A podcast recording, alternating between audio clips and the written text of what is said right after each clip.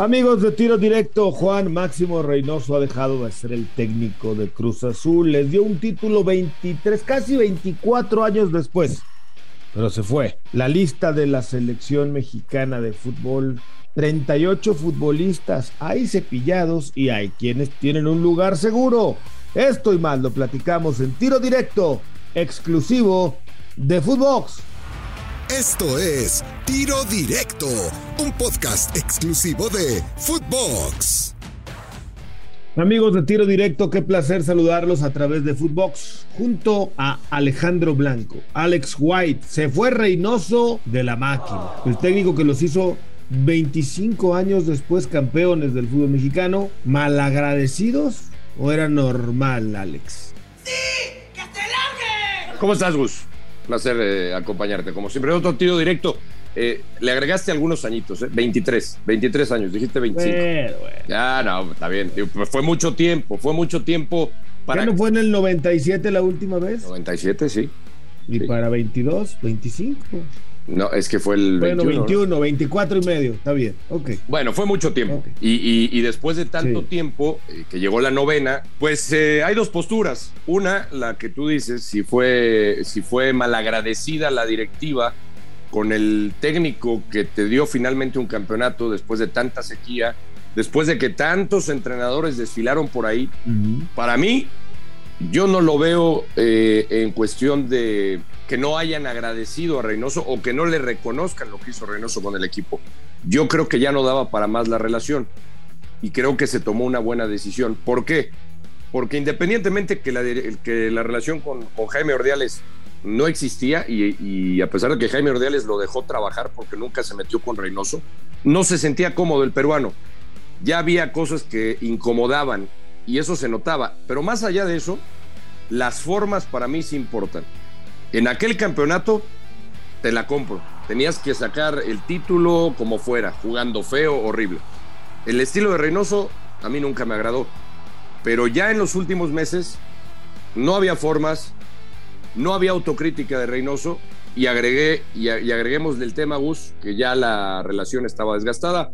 Para mí se toma una decisión correcta porque se tiene que limpiar eh, esa parte del director técnico para que haya un buen ambiente. Yo sé que no había también ya buena relación con algunos futbolistas, entonces para mí, pues se le da las gracias y listo. El que sigue, hay que pensar que Cruz Azul tiene equipo para volver a ser campeón pronto con otro técnico. Es una decisión correcta. Correcta. Pues sí.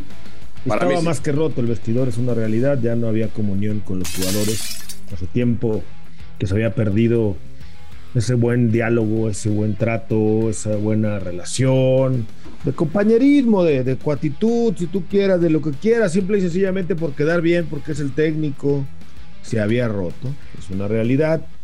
Y bueno, el hilo se corta por lo más delgado, es cierto, jugaba horrible, jugaba feo, incluso ese torneo del campeonato que citabas, jugaba re mal la máquina celeste de la Cruz Azul, pero pues en ese torneo, 23 años y medio después, era ganar como fuera, como fuera. Ahí sí que las formas no importaban y creo que Reynoso las aplicó al 100%, no importaba cómo terminaron consiguiendo el título. Ahora se habla, pues otra vez de Rubén Omar Romano, otra vez de Hugo Sánchez y por ahí, pues algún tapadito, ¿no? Que seguramente Ordiales tendrá o los señores Velázquez, o el señor Velázquez, no sé quién vaya a ser ahora el que tome la decisión, porque adentro, en el seno de la cementera, de la cooperativa, pues están revueltas las aguas. Nadie sabe para dónde remar agua, para qué molino tiene que ir, y curiosamente, a unos días, a una semana de que reapareciera vía, vida, vía, perdón, video, Billy Así las cosas. Se fue Reynoso de Cruz Azul. Y hablando de la máquina, Azul Corona parece que se le viene la noche al guardameta celeste Alex porque van a regresar a Gudiño. Con todo respeto, para mí no está como para Cruz Azul, pero bueno.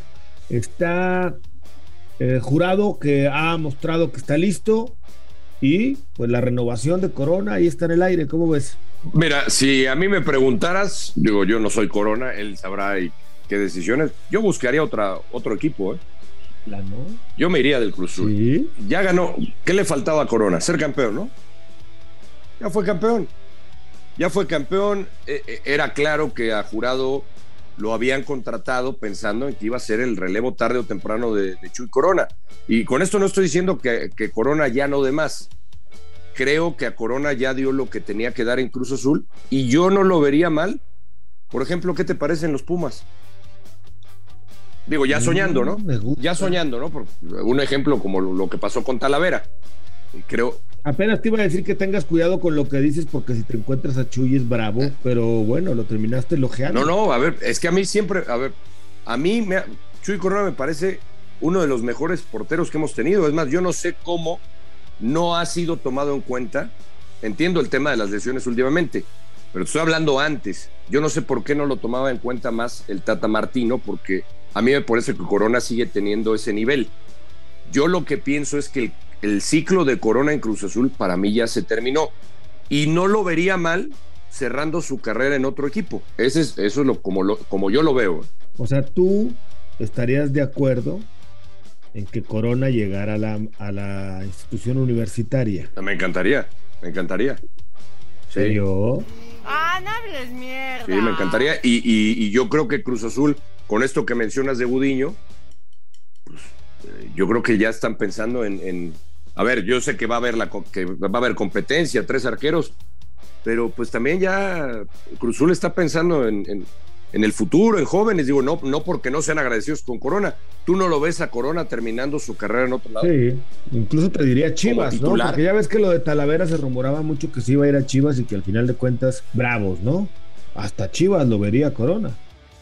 O sea, ¿qué prefieres? ¿Ver a Corona retirándose como titular o estando en la banca de Cruz Azul sus últimos años. ¿Tú estás de acuerdo? O su último año. Pues, obviamente lo segundo. ¿Tú estás de acuerdo que Chuy podría ser titular un año? O sea, dos torneos por lo menos, ¿eh? Por lo menos de Pumas o de Chivas. Sí, tranquilamente. Tranquilamente. Lo que pasa es que aquí, a lo mejor dicen los aficionados de la máquina, sí, pero también entonces podría ser titular de, de la máquina. Correcto, pero ya la máquina con jurado pues creo que ya tiene claro hacia dónde va en el camino de la portería. Así lo veo yo. ¿Está jurado? bien, bien, andas gracioso, ¿eh? chistorete, bien, bien, Pues, caray, es una buena decisión, ¿eh? No sé qué vaya a pasar, pero yo estoy de acuerdo contigo. Si ya Chuy ve de plano que no le van a respetar la titularidad, que lo van a poner a competir al igual que un novato, pues de una vez creo que no estaría mal. Eh, igual que tú pienso, que vaya, sobre todo si se le presenta la oportunidad de jugar o en Pumas o en Chivas. Oye, hablando de la selección mexicana y de la lista que sacó Gerardo Martino, el Tata, pues ahora sí está claro los borrados, ¿no? Porque, digo, salvo los que no pueden estar por lesión, llámese Chucky, Charlie, Funes y Pulido, ¿no? que no fueron llamados en esta ocasión. Yo creo que esos todavía tienen chance.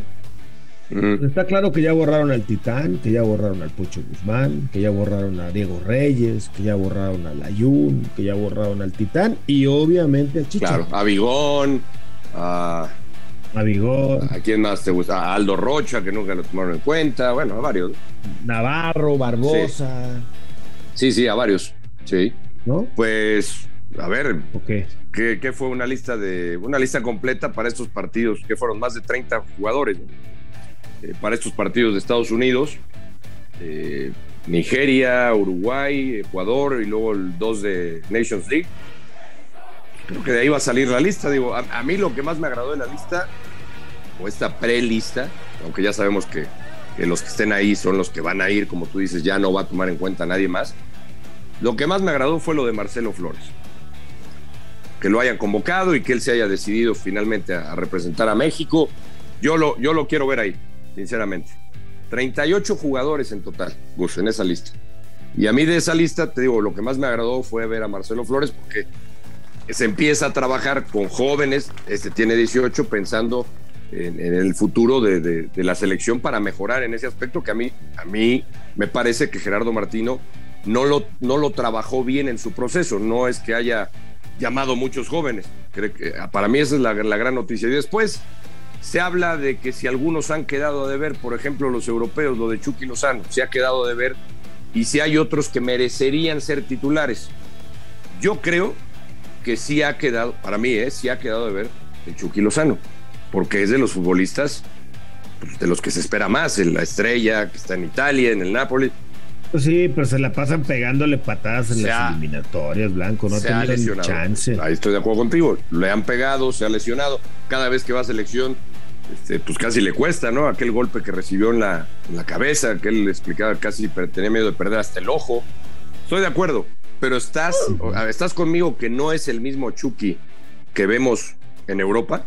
Eh, sí, estoy de acuerdo contigo. Sin embargo, fíjate, aún con que no ha estado en ese nivel, sigue siendo de lo mejor de México en el ataque cuando está en los partidos. Ahora, si nos remontamos a todos los casos individual y a la historia de jugadores importantes mexicanos en Europa y en la selección, con todo respeto, la mayoría de los jugadores que han estado en gran nivel en otro país, sobre todo en Europa, no han estado muchos cerca de ese nivel en selección.